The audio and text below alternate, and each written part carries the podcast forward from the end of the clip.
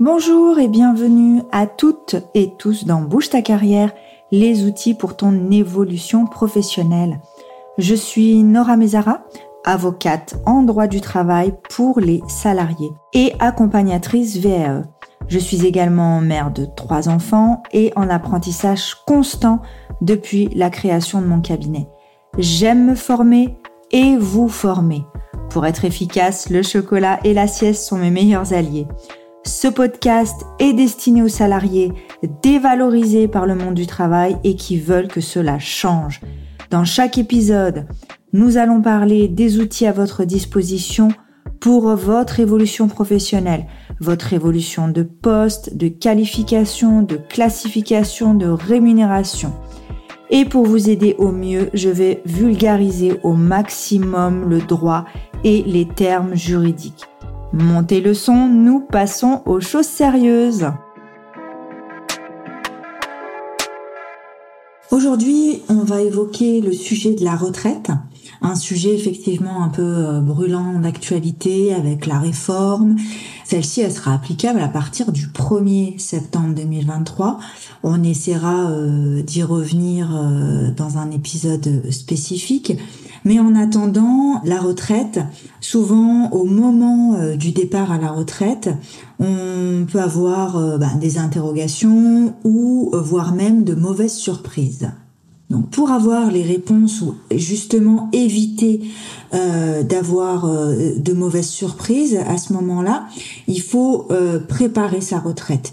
Donc c'est la gérer au mieux, c'est-à-dire tout au long de votre carrière et faire les bons choix puisque ce sera votre carrière professionnelle, son évolution qui feront votre retraite.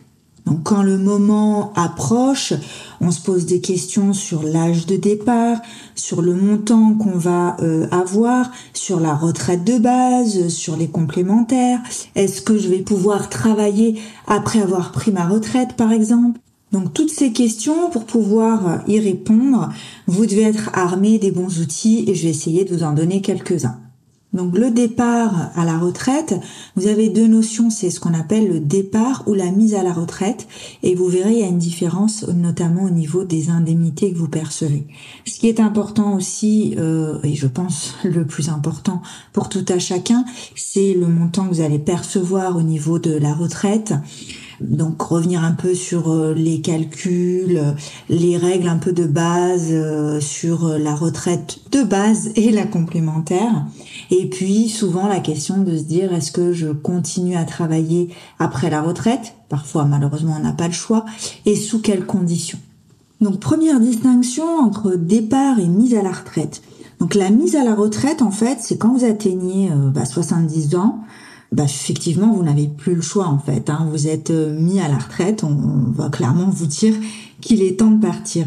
Si vous avez moins de 70 ans, mais que vous avez atteint l'âge pour une pension de retraite à taux plein, on peut vous proposer une mise à la retraite. À ce moment-là, l'employeur euh, bah, va faire une demande écrite pour obtenir euh, l'accord bah, du salarié. Au niveau de l'indemnisation, ce qui est intéressant, c'est que vous touchez l'équivalent d'une indemnité de licenciement.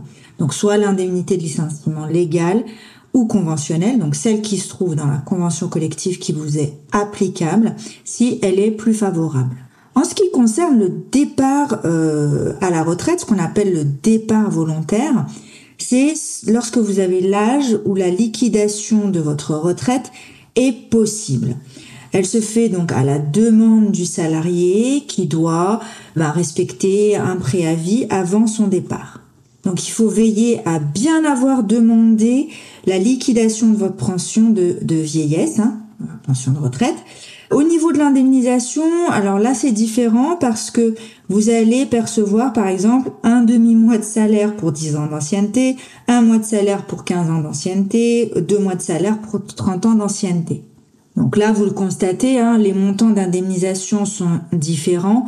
Mais bon, on n'est pas tous en capacité euh, d'atteindre l'âge de 70 ans pour euh, travailler et euh, être mis à la retraite. Donc pour savoir si vous remplissez les conditions pour partir à la retraite, vous devez bien surveiller vos relevés de carrière. Quand je dis surveiller, ça veut dire vous vérifier qu'il vous manque pas des trimestres, hein, qu'il n'y a pas des parties de votre carrière qui, qui ont été euh, oubliées. Vous gardez bien tous vos bulletins de salaire, puisque ben même si votre ancien employeur doit conserver vos bulletins, Malheureusement, il y a une durée et ce qui peut arriver aussi, c'est des entreprises qui n'existent plus et au moment où vous voulez récupérer les documents, ben malheureusement, ce n'est plus possible. Donc surtout, on ne jette pas, parce que je l'entends encore, ces bulletins de salaire. Donc c'est sympa de partir à la retraite, mais euh, le plus important, c'est effectivement le montant de la pension de retraite que vous allez percevoir et d'où l'importance d'avoir une évolution au niveau de sa carrière, une évolution favorable, d'avoir une rémunération qui effectivement euh, va être croissante, puisque ce qui est pris en compte, c'est donc la durée euh, d'assurance, la durée de, de cotisation, et c'est le revenu annuel moyen des 25 meilleures années de votre carrière. Ça, ça va servir à calculer votre retraite euh, de base. Et vous avez souvent ce qu'on appelle effectivement les complémentaires. Là, ce sur quoi il faut être attentif, c'est que votre entreprise est bien adhérente et que les cotisations ont bien été versées. Donc à ce moment-là, se renseigner auprès de son employeur, sachant que sur le contrat de travail, toujours doit être mentionné les organismes pour la retraite de base, pour la retraite complémentaire, et sur vos bulletins de salaire, vous devez avoir les informations sur les cotisations qui sont versées, que ce soit de base ou de complémentaire. Donc on vérifie bien ces bulletins.